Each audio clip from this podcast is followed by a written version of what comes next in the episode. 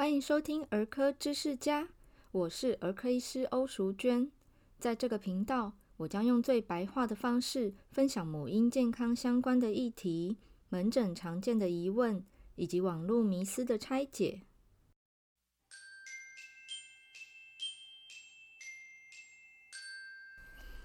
最近有没有大家都把所有御寒的衣物啊、配件全部拿出来用了呢？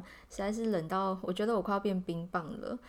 因为这手脚太冰了，我受不了。秉持着私欲，我想说，嗯，这个主题我想了解一下，而邀请我的好朋友王新梅医师来跟大家谈谈的，就是诶，我们冬天手脚冰冷的时候有什么对策呢？我们欢迎王医师。嗨，大家好，我是王新梅医师。讲到寒冷的时候，手脚会冰冷啊。欧医师先跟大家解释一下，为什么冷天气我们就会手脚冰冷？主要原因是在天气冷的时候啊，我们的身体为了保存住热量啊，就是体热不要那么快的散失，那其实皮肤表面的微血管都会收缩。简单来说，就是会减少身体的热散失，血管收缩产生的肢端冰冷的现象。那通常会发生在一些人身上，例如说基础代谢差的人，就是肌肉量比较少，平常没有运动的人。第二种呢是可能本身就有贫血啊，一些代谢疾病，例如说呃糖尿病病患。那第三类型的人则是呃自律神经的调整是有一点紊乱的，因为我们血管的收缩会受到交感神经跟副交感神经的调控。好，所以这三类人可能就比较容易产生手脚冰冷的问题。那讲到冬天的冷，我想要问王医师，就是我们除了这样一直搓手，搓 手还有使用暖暖包，有没有说，哎，在中医的观点，呃，什么气血的调理啊？我们之前讲过吃补嘛，会有效吗？其实手脚冰冷还有分成几种类型，一种是像寒厥。就真正阳虚的体质，他不管冬天或夏天，手脚都一样冰冷。那有一些他体质是比较偏气郁的，就是说身体可能因为压力过大啊，气机流畅不通的这一种呢，他如果补的话，很容易长痘痘。哦，就是乱补，然后就乱长痘痘，这种其实他的手脚冰冷是因为气郁不通，对啊，气不流通。那有一种痰瘀型的，也是比较气不流通，那比较喜欢吃甜食啊，呃，身上的痰湿比较多的这一种，也会导致他呃，因为气血不流通导致的手脚冰冷。所以我们会针对不同类型的体质来帮他调整，才有办法让他手脚温暖起来。不是每一个人吃补都可以的哦，所以。简单来说，就是我们上次吃补那一集也是有讲过，就是，哎，我到底冬天适不适合吃呃，比如说羊肉炉这一类的的的的食补，其实还是看体质，其实是看体质。因为上一次我们不是提到说，有些人吃补会容易长痘痘，他虽然手脚冰冷哦，觉得自己应该是那种适合吃补的体质，但是他一吃补就会嘴破，然后会长痘痘、便秘、便秘这三个关键点。但是有些人真的。吃了补之后有这种反应，就表示他不是真正的虚寒体质。嗯，所以在这种现代的生活压力之下，很多人都是混合型的体质。我觉得应该很多人会混第二跟第三种，是就是压力又大又喜欢吃甜食。甚至有一些就是睡眠不好的，也很容易气血循环差。嗯，所以这些手脚冰冷的问题是比较需要找到根本的原因，再下去做处理。那一般我们在面对手脚冰冷，我其实觉得最重要的是头部的保暖跟颈部的保暖。哎、欸，真的，在西医的观点其实也是。因为我们、嗯、我们的头皮呀、啊，刚刚欧医师最前面讲说，我们是因为血管收缩，所以肢端会冷嘛。那其实头皮底下有非常丰富的血流。你想想看，你头发那么多哈，头发是活的，所以要供应它存活，那个血液循环不能太差。对呀、啊，而且有所以它散热是很很大面积。是是，而且有一些头发比较稀疏啊的族群，嗯、我。觉得应该要戴上毛线帽会比较好，尤其是中高老年族群，嗯哼，呃，他们可能有三高的这种问题，没错，绝对要注意头部的保暖。在呃，我们儿科其实也会在啊、呃、气喘还有过敏性鼻炎的患者身上，不论是不是小朋友，即便是呃成年人哈，例如说爸爸妈妈不小心被孩子传染感冒。那只要他本身有过敏体质的，我我其实，在诊间我会啰嗦卫教，就提醒说，呃，就算你没有感觉到冷，但等你感觉冷已经来不及了。就你已经在生病了，就要先做好保暖，尤其是冬天，然后又本身是过敏体质，就是我都会说口罩。帽子、围巾就包好 包满，剩下露眼睛这样子。对呀、啊，这种天气其实你把口鼻遮掩起来，已经可以避免掉很多过敏的这个发作的机会。没错。那另外，我们中医有一些食补的部分，嗯，像是有的人会害怕肉桂的味道。其实肉桂也是很温补，哦，你可以加一点，真的，啊，对，可能不喜欢，但是肉桂粉它的确是比较温热的，嗯，这种补性的药物，可以把它放在嗯汤啊，或者是煮在药膳里头，嗯。有的人会煮呃肉桂、红枣跟这个粥，就是一些甜粥，哦，有点类似呃药膳粥的感觉。嗯嗯嗯，所以肉桂是很温补的，在这个季节蛮适合的，可以把它加在食材里头。那我想要问，这样我喝拿铁 加肉桂粉可以吗？可以的，可以的。哦，所以如果是呃上班族的爸爸妈妈们，哎，你们如果平常有喝拿铁的习惯，就可以撒点肉桂粉。那是在咖啡店就会给的。就呃，就我所知，就是某些连锁的咖啡店会提供。对呀、啊，肉桂粉蛮好的，在这个季节里头。所以等于说，肉桂粉是一个我们取得容易。然后基本上不会太有什么禁忌体质不能吃，对不对？在这样的季节是可以吃的，就是它够寒冷，然后吃起来不会上火，但是。重点是量不可以太多哦，就是吃 Kiwi 就喝。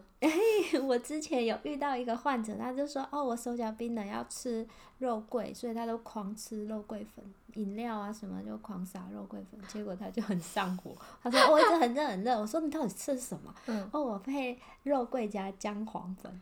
哦，姜黄也来，哎，姜黄好像也是一个不错的项目。对，姜黄也是可以帮助这个末梢循环的一个蛮好的药物。然后有些人会把它加当做是日常保健饮食，嗯，就会吃一些。我是觉得在这种冬季里头蛮适合的，可以吃。所以如果是吃那种比较正统的咖喱，有姜黄的咖喱，这样可以吗？可以啊，也是有温热的效果。所以算是说冬天是适合吃咖喱，咖喱啊姜啊、哦、都很好，但是要注意哦，热量蛮高的。嗯、哦，对，咖喱热量超高。嗯，如果有呃减重需求的朋友，可能要算一下热量。现在都很厉害耶，手机的 app 就可以你输入食物的种类，然后它可以你要填食物种类跟分量，比如说一百克、两、嗯、百克这种分量就可以计算出来。对，它会帮你算你的热量啊、碳水化合物、蛋白质、脂肪全算呢，好厉害！那不就要带一个秤在身上？我我有那个健身的朋友，他们真的这样做。他 就是他一开始他说他一开始都真的带秤。他真的就是称他吃的东西多重，然后后来久了，他就是啊，大概就知道说啊，这一盘大概几克，比如说三十五克、一百克，大概的分量他，他他都学会，就是已经内化在内建在脑袋里。其实减重就是一种习惯啦，像是我以前曾经也有减重的经验，嗯，我发现养成一个健康的饮食习惯，大概知道分量多少，什么该吃，什么不该吃之后，其实维持体重就还蛮好，蛮容易，蛮容易的。确实，因为呃，就习惯成自然，然后你自然而然学会去挑怎么样的食物是。呃，我们如果用红绿灯来标示，就是绿灯的食物，你就比如说蔬菜好了，热量低的蔬菜，嗯，你就可以基本上可以尽量吃。不过有些人在进行低碳饮食，他们又说蔬菜的碳 碳水也要算进去。Anyway，就是呃养成习惯哈，比如说我们现在在讲的，刚刚讲说血液循环不好的人容易手脚冰冷，那如果你想要改善这个状况的话，刚刚不是说第一种类型的人是。肌肉量少，然后基础代谢率低的人，假如你是这一类型的人，其实你就开始要养成运动的习惯，而且不是只有冬天才去运动，就一整年去运动，然后吃对东西，把身体的呃扎实的肌肉组织建立起来。因为肌肉的新陈代谢率是高的，嗯，那减重的人其实也要练肌肉。但是我觉得，呃，饮食方面啊，我们要挑的，像有一些人他会故意去吃素食。素食的人很多都因为蔬菜，绿色蔬菜它比较偏湿，嗯，比较偏寒，会有寒湿的体质。叶菜类吗？还是跟对跟呃就是经交往过正的，就是可能他现在就吃非常多的蔬菜，哦、那吃非常多蔬菜的人很容易有寒湿的体质。嗯、那这个寒湿的体质可以破解的方法就是料理里面可以加一点姜跟麻油哦。所以有些像吃素食。呃，比较资深的人，他们这种体质的人，嗯、常常都会吃一些坚果啦，嗯、或者是吃一些比较燥性的这个麻油，甚至姜的料理。水果呢？吃素的人啊，最重要就要避开一些寒凉的水果。假如你发现你体质比较容易手脚冰冷，嗯、像是一些瓜果类啊，西瓜、哈密瓜。或者美南瓜、香瓜等等这些瓜类就比较不适合。嗯、另外还有些人可能会吃火龙果，木瓜可以对不对？木瓜可以，它比较偏中性。嗯、但是我发现这些比较偏寒凉体质的人，嗯，哦，他很容易腹泻。对，你有没有发现？就比较寒偏寒凉体质，他容易吃了一些寒凉东西之后，他就会有可能晚上啊就会有一些。一些很明显的反应，这就偏比较寒凉的体质哦。所以，其即使不是素食的人，就是吃荤食的人，嗯，他可能呃肠胃敏感的话，还是要避开。过量的食用寒凉的瓜果类，这样子没有错，没有错。那一般平性的水果，我们会推荐说苹果啊、芭乐啊、葡萄啊、蓝莓对，蓝莓、莓果类，嗯、哼对，都蛮好的，这些都可以吃。莓果类都可以。那草莓呢？草莓也 OK，哦，很 juicy，很保湿。然后当季的话，以西医的观点啦，当季的话维生素 C 含量会比较高。所以通常病人如果问我感冒的时候要怎么样比较快好，我就说你多吃维生素 C 比较多的食物。举例来说，当季的水果，尤其是在地的，因为我们在台湾，所以你吃台湾产的水果，它就是在地。假如你去吃，比如说呃嗯澳洲进口的樱桃好了，那它毕竟经过空运，除非它昨天摘下来，今天空运来台，你今天买回家今天吃哦，这样才隔一天可能还好。但如果它是上礼拜空运来的，然后你这礼拜买买回家又冰三天再吃，它其实随着时间流逝，维生素 C 含量就渐渐变少。对，你讲到樱桃，我们中医认为樱桃是它是比较偏热性的食物，比较燥热，是不是？没有到燥，但是比较偏温热型的食物。所以我我也有试验过买一大箱来吃，结果还是没上火啊。嗯、所以樱桃可以吃，不错不错，在过年档期，樱桃樱桃也算是盛产。可以吃的。那另外有些人会问到说，番茄，番茄它是比较偏寒凉。我我的建议是，假如你有咳嗽或者是白带比较多的女生，我觉得比较不适合吃。嗯，这边讲的是小番茄，我也是补充说明一下，因为呃，小番茄跟大番茄是不同的食物，就是。不是名字不一样，我的意思是说，小番茄我们在营养学上，我们归类成水果，那、嗯、就像王医师讲的，它是比较偏可能寒一点的，哦，咳嗽的人不适合，拉肚子的人不适合。那大番茄营养学上其实归类为蔬菜，嗯嗯嗯，嗯，所以这边讲不适合吃的是小番茄。哦，没有错，料理的那个番茄啊，经过油啊去炒啊，甚至会加一些葱啊、姜等等，它的那个属性会改变。然后其实说当成蔬菜是没有关系的，嗯，像那个番茄炒蛋这样，对，我好爱 番茄炒蛋。那另外有些人可能会想说，我可不可以吃橘子？橘子跟柳丁，我现在分的属性是柳丁比较没有那么寒，橘子比较容易偏寒，就除非烤过，对不对？对，我们咳嗽那一集讲过，没有错，它是比较呃偏寒的。假如有咳嗽又偏寒性的咳嗽，吃了咳嗽会变严重哦。哦。哎，王医师，那我们等一下音乐过后，可不可以跟我们分享实际的案例？就是他体质怎么样，遭遇了什么症状，那怎么解决？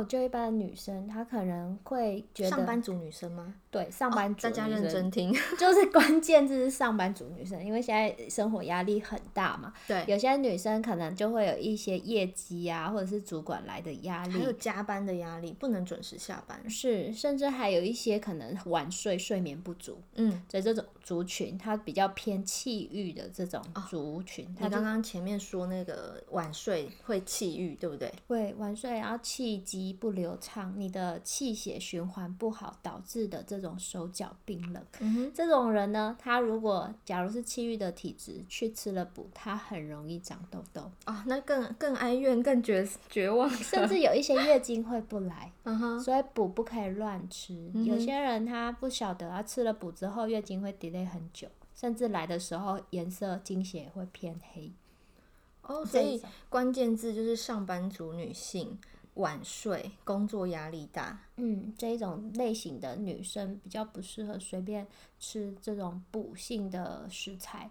那解决的方法呢，就是你要去学习去舒压，舒压、嗯，我们可以去喝一些茶饮啊，像是有一些薄荷啊、柴胡啊、甘草之类的这种，还有花草茶、洋甘菊茶、薰衣草茶这种。对，没有错，你喝了之后你会发现晚上比较好睡。嗯哼。哦，这一种体质的人适合需要疏肝理气一下。哦，中医讲疏肝理气就是 for 这一些关键字：上班族女性，工作压力大，还有熬夜晚睡。对，这种女性。那，那如果如果她。不是因为压力大和熬夜工作，还是熬夜追剧嘞？熬夜追剧这就太不应该了，这就是过度劳累体质哦，会产生一些比较阴虚。因为我们讲说晚上不睡觉的人容易耗损自己的真阴，嗯，就把阴气耗耗掉，你的人会变得比较容易阴虚，甚至有一些燥热，所以熬夜的人很容易口干舌燥。嗯、会上火，嘴巴会破，甚至眼睛血丝红红的，这些都是阴虚上火的一些症状。那除了这个茶饮之外，我会建议说，压力比较大的女生可以利用运动去改善这个手脚冰冷的症状。真的，这个我大推，就是呃。假如说没有空，说要真的去外面上课运动，嗯，其实我我常欧医师常常在粉丝团讲，你就买一个瑜伽垫就好了。你家只要地板可以空出一张瑜伽垫的空间，你就可以在家打开手机还是平板还是电脑，然后 YouTube 找一个你喜欢的运动型的的 Vlogger，就跟着他做。对啊，很简单啊，只要做个十几二十分钟，嗯，流个汗再去洗澡，其实就会很舒服了。而且运动长期下来，就是单一次可能还好，因为单一次大部分没有习惯运动的人，他只会觉得酸痛不舒服。可是如果有运动习惯啊，其实它就是舒压，嗯嗯，然后又增加，如果你吃的呃蛋白质有蛋白质 有足量的话，又可以把肌肉锻炼起来，变成易瘦体质。好，所以运动其实很多好处，在西医的观点，在中医的观点都是。对，我这边要推荐，有一些上班族女性可能都一直坐在椅子上都不动，尤其是冬天，那越坐手脚越冰冷，而且越坐屁股越大。对，尤其是下盘的地方。嗯，哦，我们会推荐做一些简单的运动，大概每半个小时到一个小时，你可能就起来活动活动筋骨，离开座位一下下，倒个水啊，喝个茶，上个厕所，爬个楼梯。对，那如果你真的时间没有那么多，可以出去走动，或者是你空间比较范围比较狭小的话，我会建议说你垫脚尖。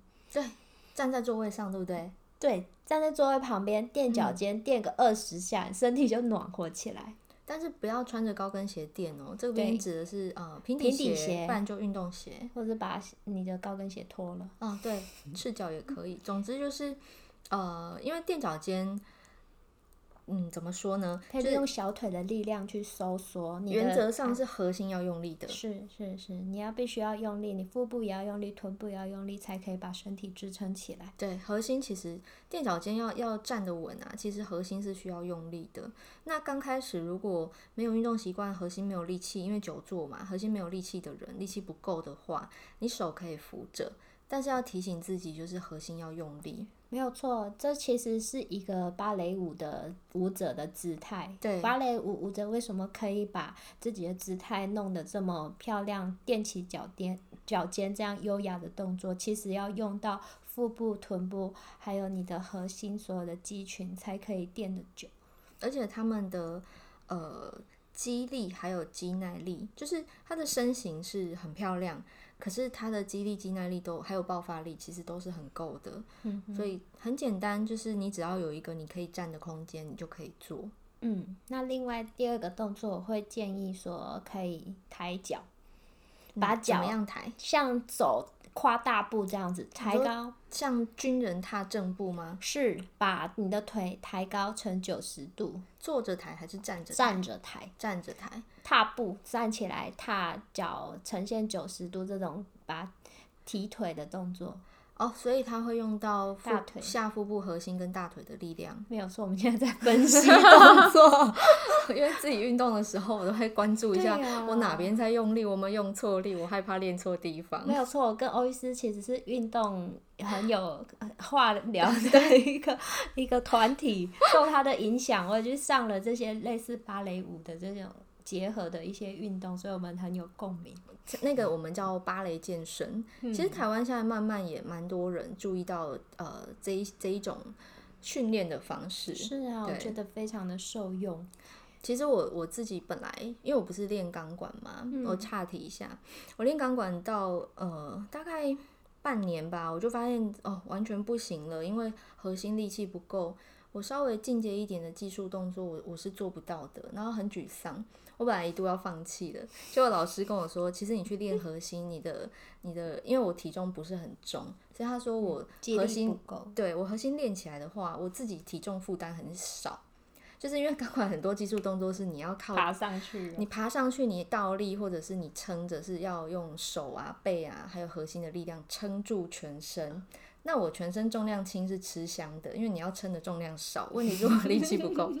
我后来就是找到就是芭蕾健身这种类型的去练，哎、后来就哎、过关，那个门槛就过去了。对呀、其实慢慢的练一段时间，会发现自己体态有改变。哦，有诶、欸，有诶、欸，就是之前很很开心，就可以在空中感谢我的粉丝。之前我有一个粉丝，就是他其实也是我门诊病人，然后他从我粉丝团还很小，就是那时候才一百多吧，他就已经有 follow 了。然后他有跟我说，就是有诶、欸，我看你分享的运动照，你你身形有变漂亮。他观察入微，铁粉，对，他真的是铁粉，很可爱的一个铁粉。好，我们。讲回来哦，就是还有等一下，第三个对不对？第三个动作，我我觉得很多上班族他都会把手放在电脑上面，就一直耸着肩啊，耸肩要耸肩看电脑，你的下巴都是凸出来的，一直盯着电脑，颈椎是往前凸，对。像鸭子一样往前凸，对不对？对，这个动作很容易会肩颈僵硬，所以我设计了第三个动作，可以给一般上班族忙碌的人做，就是说你站起来之后，嗯、手搭住肩膀，嗯、往后手肘绕大圈哦，用想象用肩膀为圆心，然后手肘画圆，对不对？对，往后绕，把你的这个肩颈给做一个舒缓。松开的感觉，松开伸展，这样子可以帮助你这个颈椎啊，还有你的肩膀恢复到一个正位放松的姿态。还有注意用电脑不要下巴一直往前。对，我发现门诊好多这种颈椎、肩膀的问题都是因为姿势不良导致的，嗯、所以这个几个动作可以分享给各位。之后我会把它 po 在我 FB 上这个影片。好，嗯、那欧医师到时候再把这个。呃，王医师的脸书粉丝团的连结，就是这一则影片的 po 文连结，放在我们今天节目的说明栏里面。大家点进说明栏就可以从这个连接点过去看王医师示范这三个动作。第一个动作是原地垫脚尖，穿平底鞋或赤脚都可以。你只要有一个站立的空间，哈，大概垫二十下就热了嘛，对不对？嗯、那垫脚尖的要点，记得核心要收缩，要施力，哈，不要肚子放松，腰塌下去。缩小腹。对，要记得缩小腹，抬头挺胸。挺胸。那力气不够的人，手可以扶着。第二个动作是站着，然后脚抬高到九十度的位置。假如你核心力气不够，你抬不高的话，抬高的这只脚你不要打直，你用弯曲的。就说大腿平行地板，小腿垂直地板，这样弯曲的方式抬腿。第三个动作是以肩膀为圆心，然后你的双手搭在肩膀上，用手肘往外画圆，好，往前画跟往后画，你可以各做八下。这个动作来松开我们在呃长时间用电脑的时候肩颈的僵硬，还有就是颈椎的位置可以恢复到自然的脊椎曲线。我补充说明一下，像现在是不是很冷？大家可能就暖暖包啊，对，帽帽子啊、围巾都戴在身上了。嗯、然后在办公室里面，我们常常都不好意思戴上帽子。哦，对，很奇怪，不好意思裹上这种厚厚的外套，像棉被一样。对，其实我们可以把外套或者是毛毯盖在腿上，会温暖很多。哦，对，盖大腿其实就温暖很多了，温暖蛮多的。那我们中医在看待说手脚冰冷有三种类型，第一种就是你真的是寒性的体质，那这种体质的人，你吃补或者是吃一些温热性的食材是没有问题的，你会让身体越来越温暖。但是如果你是像是气郁的体质或者是痰郁的体质，如果你吃了这些温补的食物，比较容易长痘痘，你就要特别的小心，你可能要去寻求一些其他的方式来解决，不是一昧的去吃补哦。没错，所以我们刚刚提醒大家，就是要规律运动嘛。那如果你真的没有时间，或你不喜欢去上面呃运动的课也好，或者是你去跟朋友打篮球，还是你去游泳，那居家可以做的就是，例如说我刚刚讲瑜伽垫上的运动啊，做一些皮拉提斯的动作，或者王医师帮大家设计的三个动作啊，你可以参考我们后面会留在这个节目说明栏里面的连结。除此之外，前面王医师有讲过，不知道大家有没有听到，就是晚睡的人是不是比较容易手脚冰冷，所以要早一点睡。没有错，在冬天我们说的冬藏就很像虫子一样，冬天要冬眠，所以睡眠一定要足够。有些人他可能在夏天的时候可能睡七八个小时就够，但是在冬天他会要有精神，一定要睡满。八个小时，甚至到十小时。我个人以前在冬天都是要睡满十个小时哦。所以，即便成人睡那么多，可能因为有些人会觉得奇怪，他会觉得自己这样很奇怪。自然的法则就是冬天确实睡眠时间要长一点，你才可以培养足这个充饱电，有足够的精力。否则，你可能思考会变慢，讲话会变慢，很像宕机一样。对啊，天气冷。那我我我又想到，就是我们刚刚前面在讲水果啊。因为像比如说门诊感冒病患，他问我可不可以吃什么什么，例如柳丁蛮常被问的，那我都会说水果可以吃，那避开寒凉瓜果类，那但是记得要退冰，因为很多人买回家会冰起来，诶，是退到室温，好像现在室温十几度就可以吃了吗？王医师？告诉大家一个秘诀，有些人他可能说啊水。那个水果就算退冰了，还是很凉，怎么吃？对，我说水果啊，有一个秘诀，你就是放一杯热开水，嗯，然后把这个签子插到水果里，再泡到热水里面，嗯哼，它会有一点温热的 塞到嘴巴里，这是我个人一个秘诀，就是把水果泡到温水里，再拿起来吃。哦，你说切好的，然后叉子插着它泡水，有点像要去油过水，我们是去冰过水。这个是我自己发明，我发发现蛮好用的，只要让它稍微有点温热，你吃到嘴巴里就不会那么难受。哦，那那一杯水最后可以喝掉？不要，因为维生素 C 会溶进去。是啊，是啊，所以在冬天里，假如你很想吃水果，又不想冰冰凉凉的吃到身体里会发冷、嗯、发抖的话，你就可以放一杯热开水在旁边，沾着水果吃。我之前不是这样做，我是比如说我吃苹果，嗯，我就整颗苹果还没有削皮，我先泡到温热的水。哦，好聪明！我大概泡个十五二十分钟，那个水就凉掉了。是啊，我再整颗苹果拿起来削，削完再吃，就不会那么冰。很温暖的水果。刚刚我们最开头讲说，A、西医的观点是有大概三种类型的人容易有手脚冰冷的状况。那王医师也提醒大家，有三种体质的人要注意这个吃补不要吃错了。还有就是我们运动跟睡眠的重要性。那欧医师在这边还要提醒大家，就是有时候我们手脚冰冷啊，不是纯粹的什么末梢血液循环不好，偶尔会发生的是，它是一些疾病的征兆。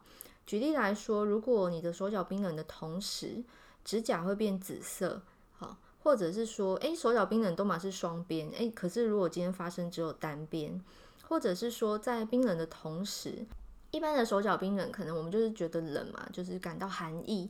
但如果说除了冷的感觉，还有麻木或者是痛的话，那可能就不太对劲了。